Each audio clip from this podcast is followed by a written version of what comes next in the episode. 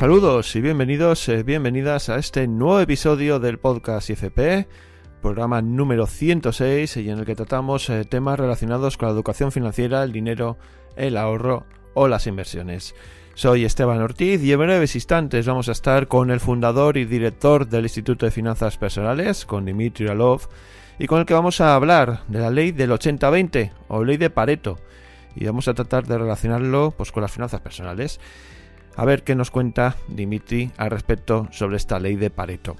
Por otra parte, quiero recordaros eh, que estamos celebrando nuestro episodio número 100 de este podcast. Llevamos 106 episodios, pero para nosotros haber alcanzado una cifra de estas características pues es digno de celebrar. Y para ello estamos sorteando una sesión de diagnóstico de vuestra situación económica con uno de los coaches de este Instituto de Finanzas Personales. Para participar, tan solo debéis entrar al enlace que os vamos a dejar en la descripción de este episodio y dejar allí vuestros datos personales en el formulario que encontraréis en este link. Esta es la última semana ya que el plazo para poder participar finalizará el próximo 9 de febrero. Así que daros prisa ya que el premio consiste en una sesión de coaching financiero en el que nuestro coach va a analizar eh, vuestra situación actual, revisará vuestro plan financiero, os ayudará a crear y plantear objetivos financieros reales y realizables, detectar aquello que no está funcionando bien en vuestra economía y solventar dudas, consultas y problemas que puedan estar sucediendo alrededor de vuestras finanzas personales. Recordar que el plazo termina el día 9 de febrero. Y antes de empezar, os recuerdo que estamos presentes en todas las plataformas de podcast, Apple, Evox, Spotify, y nuestros contenidos están disponibles las 24 horas del día, los 365 días del año. Además, si os suscribís y compartís nuestros contenidos, conseguiremos posicionarnos mucho mejor y llegar a muchas más personas que todavía no nos conocen y cuyos contenidos, eh, los contenidos que aquí tratamos, les puedan servir de ayuda. Bueno, dicho todo esto, empezamos en unos instantes.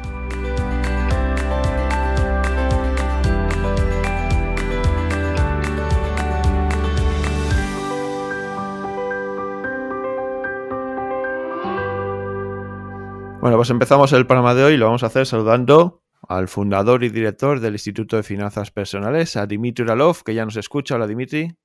Hola, Esteban. Como siempre, un tremendo placer estar aquí con todos vosotros.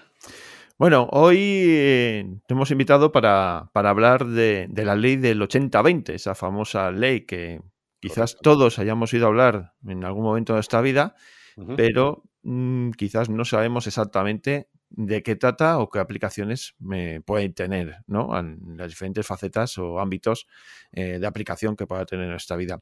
Entonces, Dimitri, mm, hoy lo queremos un poco relacionar con las finanzas personales, eh, a ver qué tipo de relación puede haber, si es que la hay o no la hay. Bueno, ahí eh, lo vamos un poco a descifrar en el día de hoy. Y bueno, lo primero que te quiero preguntar es, dentro de esta ley del 80-20, ¿en qué consiste exactamente esta ley que también se llama la ley de Pareto? Correcto. Bueno, la, procedencia de la ley es eh, muy famosa también. Había un economista que se llamaba Wilfredo Pareto, que si no me equivoco en el siglo, ahora me estoy pillando, me estás pillando, pero creo que el siglo XVII, una cosa así. No, creo que es el 18. Creo que es, puede ser, sí. no, me cojáis. Este finales, finales del 19 incluso, es 1896 ah, cuando... Pues tiene más sentido todavía. No, básicamente, pues lo que hizo fue, creo que hizo una especie de estudio y miró a quién pertenecían las tierras en la provincia o la región de Véneto, en Italia o en Venecia en aquel momento, y simplemente pues, se dio cuenta de que el 80% de los terrenos, de las tierras, pertenecían al 80% de las, de personas, ¿no? Supongo personas eran, ¿no? Con lo cual, bueno, es una ley que pues, se, ha, se ha vuelto muy famosa, ¿no? Porque realmente yo creo que se aplica en muchísimas ocasiones en la vida. Yo creo que es una de estas cosas que, no sé, que llama, yo llamaría como la sabiduría de la vida, ¿no? Es decir, alguien que ha aprendido esta ley probablemente va a ser una persona mucho más productiva y va a poder solucionar cualquier tipo de problema con, de una manera mucho más eficiente, ¿no? porque supongo que al final es la ley de la eficiencia. Y pues básicamente consiste en esto, ¿no? en que siempre en cojas, o sea, cojas lo que cojas, siempre normalmente el 80% de esta muestra se puede pues, solucionar o relacionar con el 20% pues, de, de, algo. ¿no? Es decir, el 80% de los problemas de una empresa están causados por el 20% de sus clientes. ¿no? Eh, muchas veces al revés, el, 80% de la facturación de una empresa está también a veces relacionada con el 20% de los, de los, clientes, cosa que quizás no es tan positivo y sería una de estas aplicaciones más bien relacionada con autónomos ¿no? y pequeñas empresas o grandes empresas también.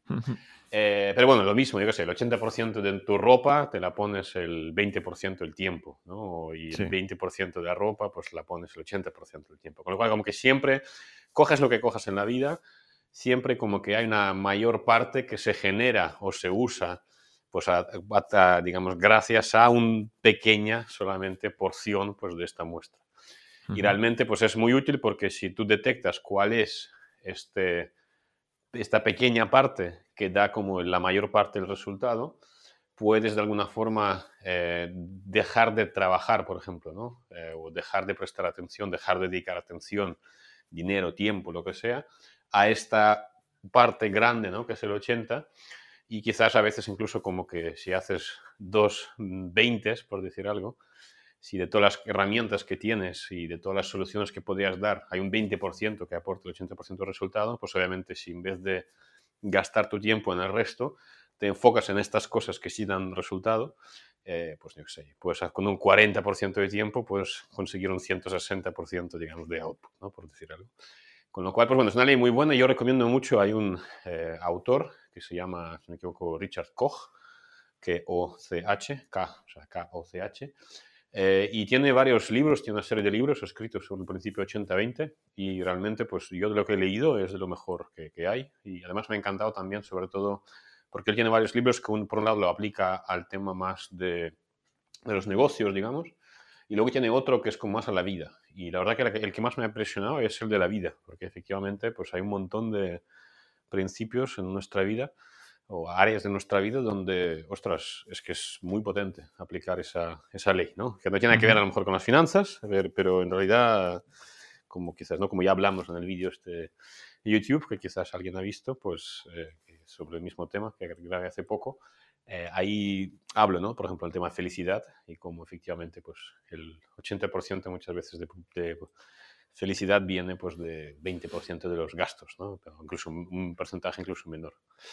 Así que bueno, así en resumen, pues va de eso la ley y si quieres, pues podemos explorar a ver sí. qué, qué manera lo aplicamos al dinero. Sí. Bueno, pues repasando un poco la ley, buscando información y demás, pues bueno, aplicaciones hay muchísimos, como tú bien has dicho, podemos aplicarlo en el campo de la productividad, ¿no? Para mejorar sí, nuestra productividad, en, en, la toma de decisiones también, ¿no? Muchas veces, pues eh, también influye en el pues, mira, control de calidad, también en contra cosas, eh, en fin. Eh, pero vamos un poco a lo que nos eh, a lo que nos toca, que son las finanzas personales. Dices tú que puede tener o no eh, relación aplicación, o aplicación. Sí. Eh, desde tu punto de vista, tu experiencia, ¿qué aplicaciones podemos darle ese, mm, esta ley de Pareto 80-20 a las finanzas personales? Claro. Mira, yo cuando grabé el vídeo, la verdad que el vídeo fue inspirado por un artículo que me pasaron personas del equipo Uh -huh. y que era como un artículo de estos típicos, típicos en el sentido de que no tenía ningún sentido, o sea, típicos artículos que se escriben pues, para no sé, capturar, supongo, posicionarse a nivel de búsquedas, pero que no tienen mucho sentido práctico, al menos desde mi punto de vista. Entonces, como que él hablaba, la, el autor del artículo hablaba pues, de que de alguna forma que si aplicas el 80-20 a tus gastos y tal, y a pesar de que el principio es potente, en mi experiencia no funciona exactamente así, ¿vale? Uh -huh. Es decir, él hablaba pues de como que de reducir gastos, de ver, eh, si analizas tus gastos, que podrás encontrar como un 20% donde podrías como que sacar el 80%, pero claro, es que esto no es así, ¿vale? No es así en la economía porque normalmente hay varios gastos que son como gordos, ¿no? Pues la hipoteca, el alquiler que ya te come un montón de, ¿no? de mucho pues, presupuesto, una parte importante de los gastos. Hay otros como, no sé, comida, eh, sé, a veces los colegios de los hijos llevan a colegios privados, eh, coches, o sea, es como gastos de estos que si cualquier persona hace su balance ¿no? y su, digamos, eh, estudio de en qué se les va el dinero, como ya les hemos uh -huh. recomendado un montón de veces a través de este podcast y también en el canal de YouTube, eh, verán que sí es cierto que hay un montón de gastos diferentes o tipologías o categorías, pero siendo honesto, sería mentir diciendo que sí, sí, si tú buscas mucho, vas a encontrar ahí como un 20% de, digamos, de, de, gastos que te va a poder permitir pues, reducir, no sé, el 80% de, conseguir un ahorro, ¿no? Porque ni ahorro va a ser el 80% y tampoco muchas veces es el 20% de gastos. Es decir, sí, sí, probablemente habrá unos gastos de todo lo que hay, en ese sentido sí. Es decir, si nosotros cogemos una economía y vemos a ver dónde podemos, a cómo la podemos mejorar, ¿no? cómo la podemos optimizar,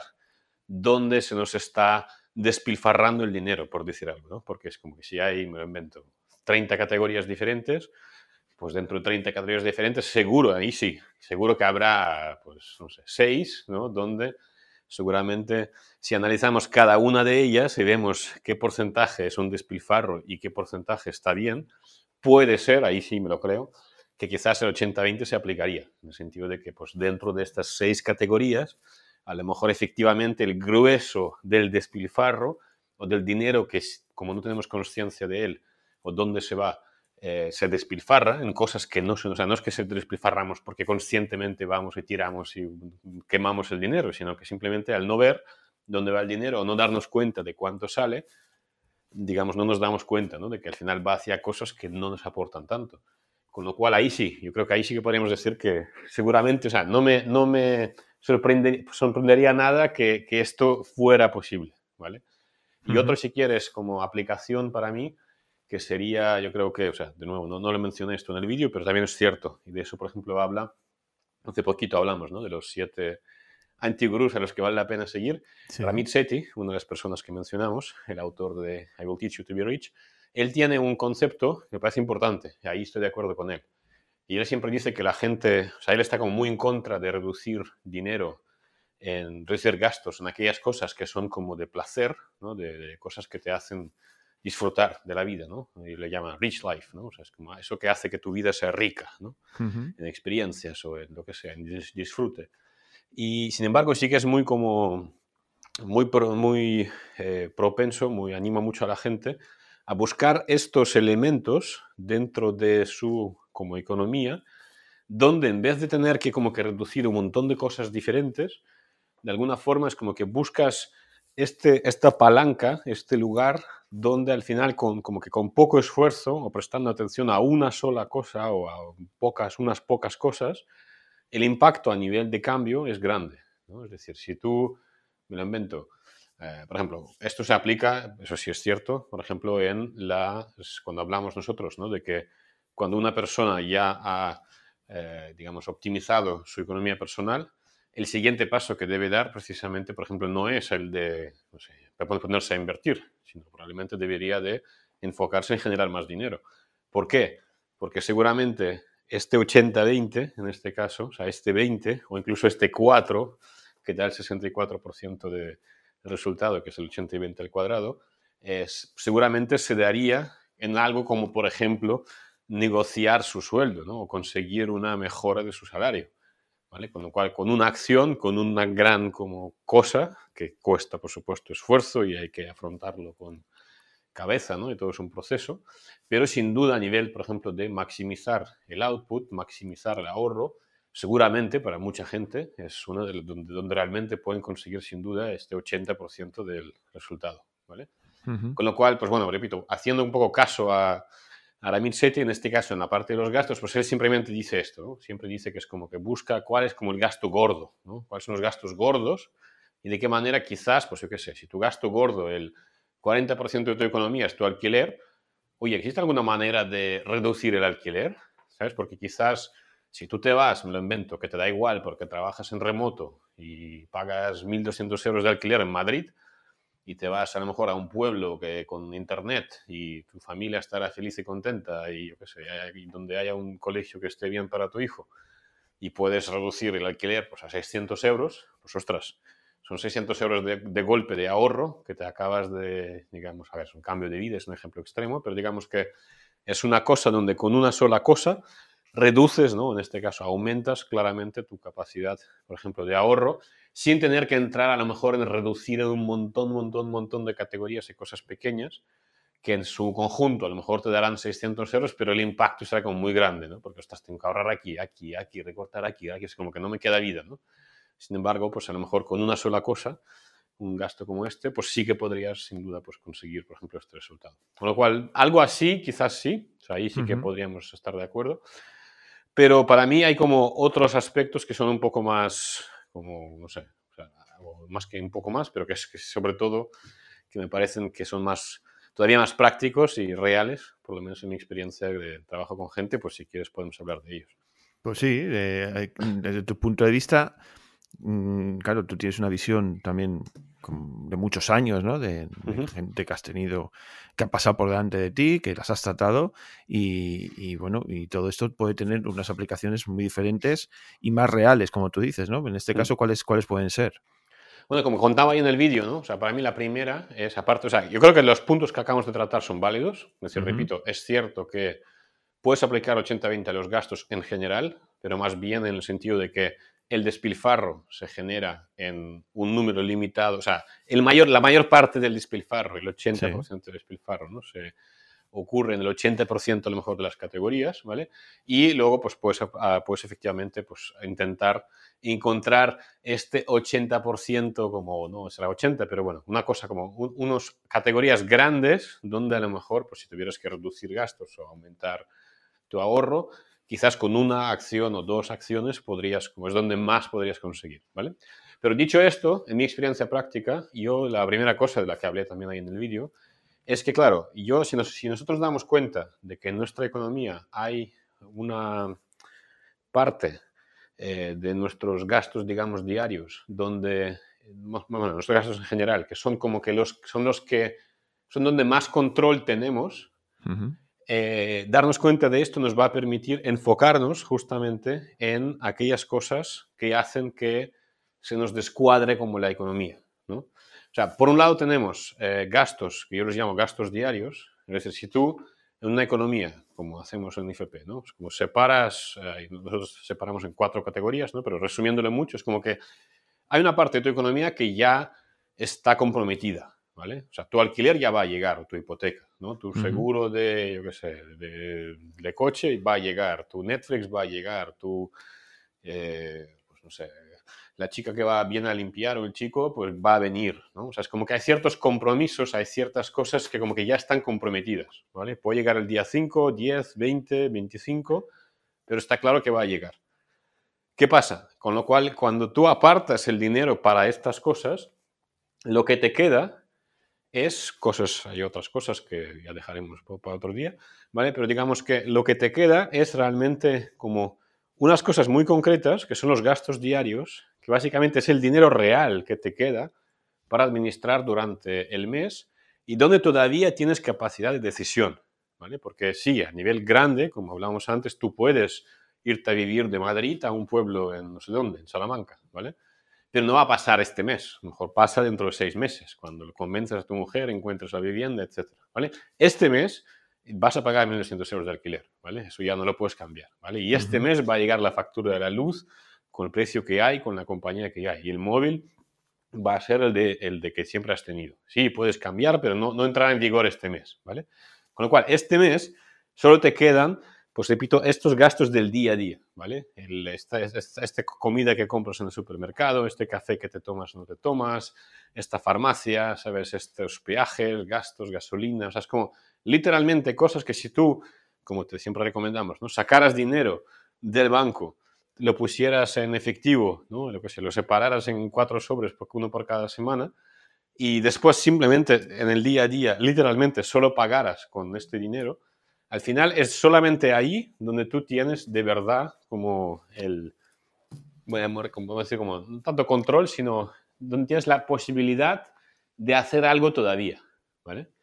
Con lo cual, cuando o aplicamos este 80-20, lo que decía en el vídeo es que habían como ciertas categorías, ciertos tipos de, eh, ciertas partes de la economía de una persona donde se generaba normalmente, en mi experiencia, el 80% de los problemas, ¿vale?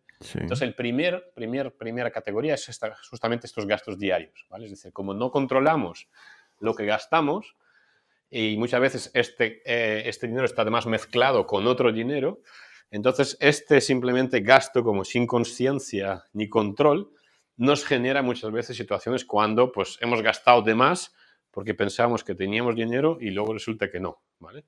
Eh, con lo cual, si uno se pone a controlar, a gestionar, etcétera, muy pronto se dará cuenta de cuál es realmente su situación real y cuál es como el margen real y qué decisiones reales hoy, hoy en este mes, digamos, puede tomar o puede, pues, ¿no? Decidir aún, pues, si gasto aquí o gasto allá, ¿vale? Y con esto elimina, pues, una parte, un, vamos a llamarlo, una cosa que genera muy a menudo problemas a nivel de pues, falta de dinero en el día a día. ¿vale? Y la otra parte, también decía en el vídeo, que eh, otra área del, digamos, de la parte de la economía personal son lo que podríamos decir como los gastos que deberían de ser prorrateados, pero que no lo hacemos. ¿vale? Por ejemplo, el seguro del coche del que hablamos antes, claro, el seguro del coche te llega en abril, pero tú el coche lo usas enero, febrero, marzo, ¿no? junio, julio, bla, bla, bla, enero, febrero. ¿vale? Con lo cual, ¿qué pasa?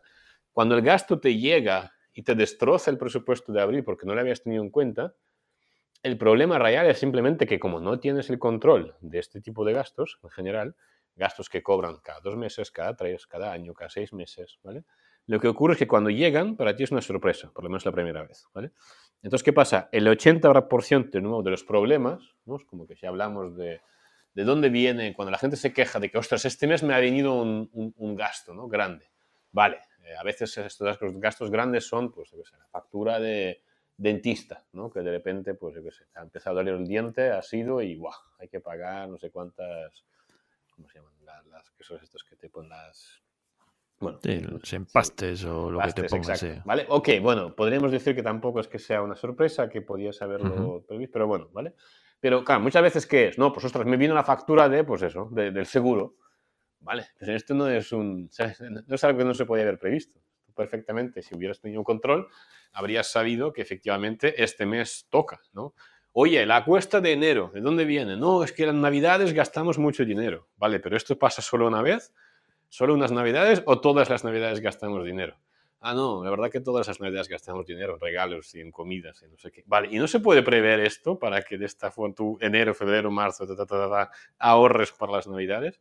¿O no se pueden prever las vacaciones de agosto, donde efectivamente el gasto es mayor que durante el... O sea, se puede prever perfectamente, ¿vale? Con lo cual es como que cuando digo de que el 80% de los problemas vienen de eso, pues para mí el 20, este, estas pocas como áreas donde podemos prevenir el 80% de problemas, para mí son estos, ¿no? O sea, es como gastos, digamos, más roteados, gastos diarios que no tenemos el control. Muchas veces, por ejemplo, en caso de autónomos, ¿no? O gente así, pues que tiene que pagar impuestos a nivel de apartar, pues por ejemplo, el IVA, ¿no? Cuando, ostras, es que me viene el IVA y tengo, no tengo dinero para pagarlo. A ver, te viene porque no has apartado el IVA cuando te llegó y estabas operando con un dinero que no era tuyo. Por tanto, es como que no es que sea una sorpresa, simplemente es de nuevo falta de gestión. Unas primeras cosas, ¿no? Que la gente hace cuando trabaja con nosotros, que son autónomos, pues les obligamos a apartar, empezar a apartar dinero que no es suyo, ¿no? De impuestos. Por tanto, pues bueno, o sea, para mí esto sí, ahí sí que podemos hablar como que de este 80% de los problemas que siempre vemos que son los mismos y al final pues hay un número muy concreto o unas áreas muy concretas donde si haces algo pues puedes prevenir estos problemas. No, lo, has dicho perfectamente. De, dos áreas, como los gastos diarios, que puede ser tomar el café, eh, echar gasolina o lo que tú decías, ir a la farmacia, ¿no? Todo eso, si no lo controlamos, pues evidentemente nos hace un agujero Correcto, porque son muchos. Claro, son muchas cosas eh, para el pan. Entonces, en el día a día, si no tienes un presupuesto, pues todo eso se nos va. Y al igual que los gastos prorrateados, si no eres previsor y no eres capaz de apartar dinero y saber que dentro de seis meses no va a llegar el seguro del coche, pues evidentemente pues eh, va a ser otro agujero. Y de dos categorías, de, ese 20% nos ha generado el 80% de, de, los gastos, ¿no? De, por lo menos del agujero, más, del agujero más grande, sí, de, los problemas económicos. En el vídeo, también, en el vídeo de YouTube, también hablabas que, que también tenemos momentos felices en nuestra vida, ¿no? Correcto, sí, ahí sí. O sea, decir, si aplicamos, como te decía antes, eh, a mí me gusta mucho pues, Richard Coge, cómo él aplica esto al tema, digamos, de vida más allá de los negocios, ¿no? Productividad, etcétera. Y la verdad que en relación directa con el dinero y a la vez con un mensaje creo que bastante, yo creo que inspirador y que da como aliento a mucha gente. Eh, lo cierto es que yo he detectado como coach financiero, que como decía en el vídeo, que si aplicamos este 80-20 o incluso si aplicamos el 4-64, yo veo claro que para cada uno de nosotros hay como hay unas pocas cosas del día a día que son las que nos provocan, vamos a llamarlo como momentos felices, ¿vale? Puede estar relacionado con algo de gasto, puede no estar relacionado realmente con nada de gasto, ¿vale? Ejemplos prácticos. Tú puedes sentirte feliz cuando vas al súper y a lo mejor, no sé, te compras comida ecológica sin mirar el precio. Simplemente miras lo que te apetece y lo compras, ¿vale? Sí, no, o sea, no, no es barato, pero sin, digamos, si solo lo aplicas esta forma de comprar pues a esta cosa muy concreta, ¿vale? Realmente el impacto no es tan grande, ¿vale? Sin embargo, la felicidad o el, la sensación, en este caso, de abundancia es bastante importante, ¿no? Eh, a la vez te puede gustar a lo mejor simplemente algo tan sencillo como leer libros, para, es prácticamente gratis, muy, muy, muy barato. Con lo cual, eh, digamos que si buscas o buscamos cada uno de nosotros y nos hace esa pregunta, ¿no? decir, oye, si tú piensas en la semana pasada, ¿sabes? Es como, ¿qué momentos han habido ahí?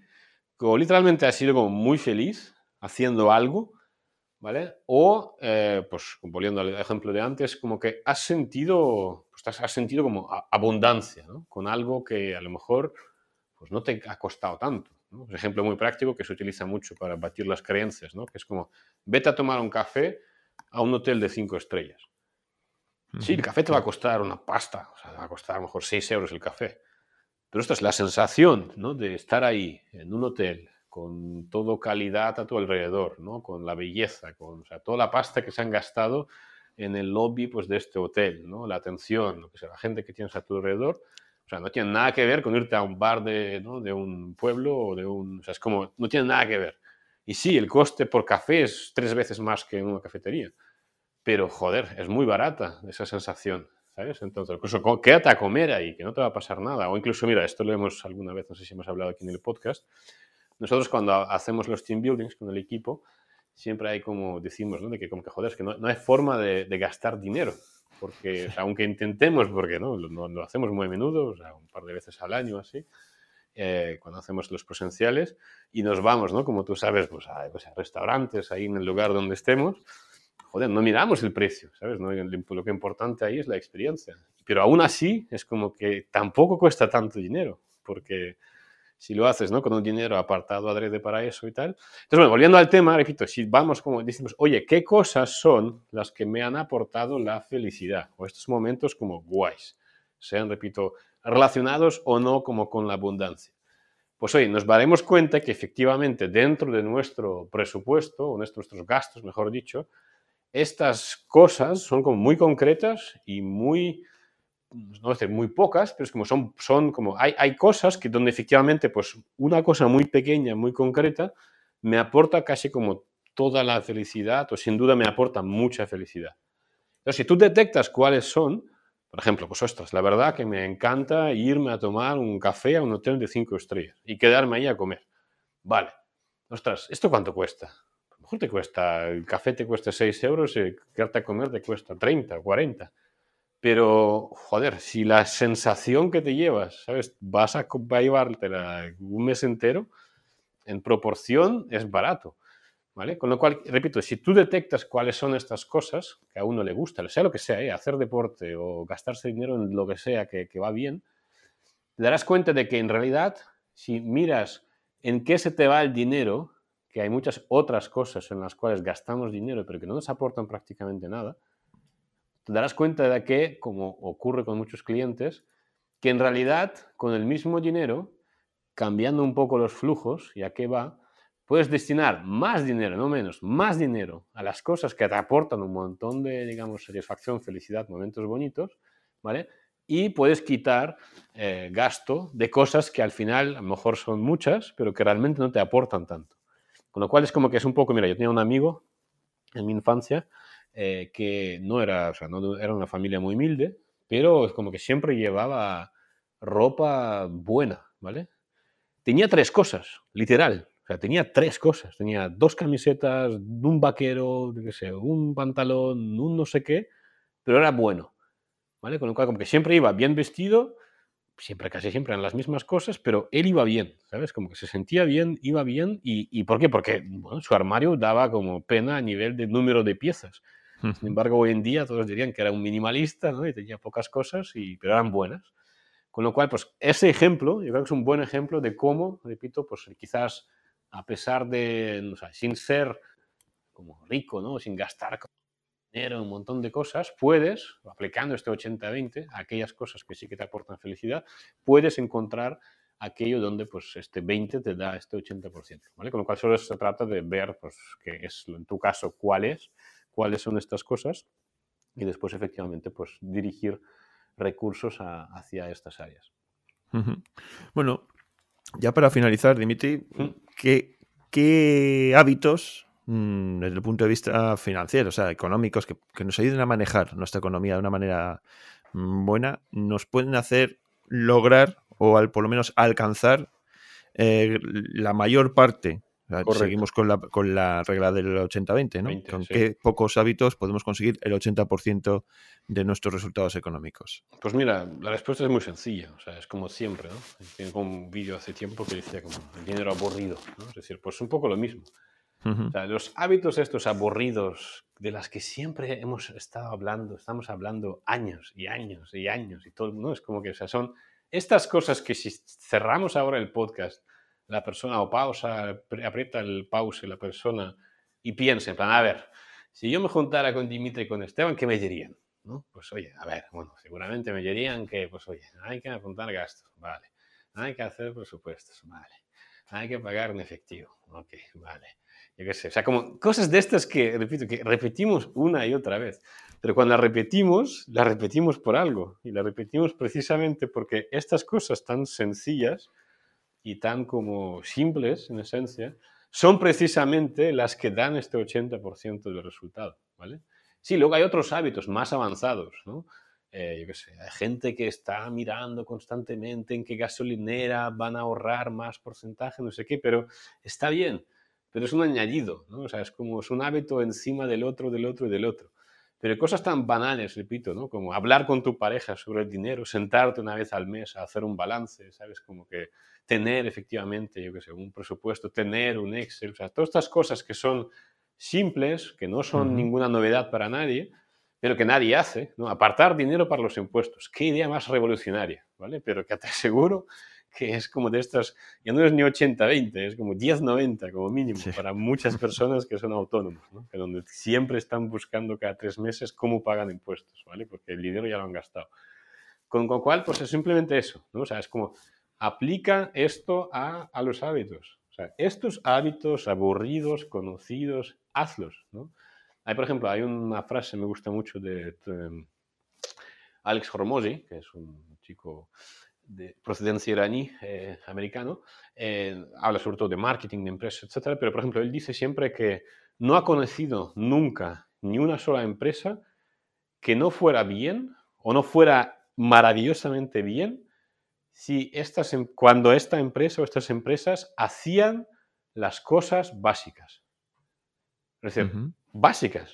O sea, oye, eh, me lo invento. Pues cuando un cliente te contacta, le respondes. Cuando un presupuesto se manda, se hace el seguimiento. Cuando se promete algo, se cumple.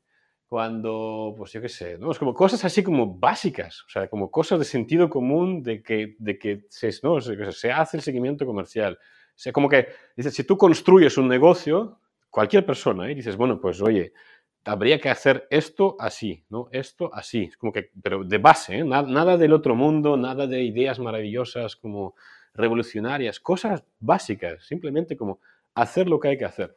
Entonces siempre dice, ¿no? Que es como que cuando estudia y mira las empresas, las empresas que van maravillosamente bien, todas ellas hacen bien y todas las cosas básicas. Y cuando hacen las cosas básicas, el negocio funciona. Con lo cual, pues es un poco lo mismo, ¿no? Es decir, simplemente enfoquémonos en aquellas cosas que son básicas, pero para algo se llaman básicas, son la base. ¿Vale? Es como que con esto ya después lo puedes adornar cuando vayas bien y tal con otras historias, pero empieza por la base y con esto seguro que consigues el 80. Bueno, como bien dices, no nos cansamos de repetirlo aquí en FP y seguiremos, por lo menos a través de este podcast, eh, muchas más veces recordando pues esos hábitos aburridos, como tú dices, pero que son los más efectivos. Bueno, Dimitri, pues eh, hoy hemos traído, nos has puesto sobre la mesa este principio de 80-20, diferentes aplicaciones. Nos hemos intentado acercar a lo que es el mundo de las finanzas personales, la educación financiera, el tema que tratamos aquí. Te agradecemos mucho tu presencia un día más en este podcast y bueno, pues esperamos contar contigo en los siguientes como siempre. Perfecto, un placer como siempre, Esteban, gracias.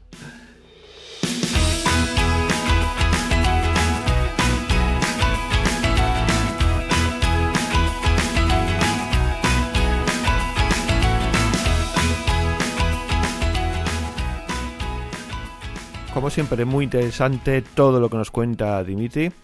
¿Qué os parece la ley de Pareto o del 80-20? ¿La practicáis, la aplicáis en vuestra vida? ¿La usáis en vuestras finanzas personales? Pues bueno, nos lo podéis contar a través de la dirección de correo podcast o también lo podéis hacer dejando un comentario en la caja de texto que encontraréis en la descripción de este episodio. Además, en esta misma descripción encontraréis un enlace con información que complementa el tema que hemos tratado en el día de hoy, así como el formulario para participar en nuestro sorteo con el que queremos conmemorar nuestro episodio número 100. Tan solo tenéis que dejar vuestros datos personales y entraréis en el sorteo de una sesión diagnóstico de vuestra situación económica con un coach de este Instituto de Finanzas Personales. Os recuerdo que el plazo finaliza el próximo 9 de febrero. 9 de febrero cerramos eh, líneas que serían algo telefónico. Bueno, dejamos eh, ya de recibir eh, participaciones y realizaremos el sorteo pertinentemente ya lo avisaremos a través de los diferentes canales de comunicación que tiene nuestro Instituto de Finanzas Personales. Bueno, vamos a ir poniendo aquí el punto final, nos vamos a citar para la próxima semana, así que recibid un fuerte abrazo y nos escuchamos pronto.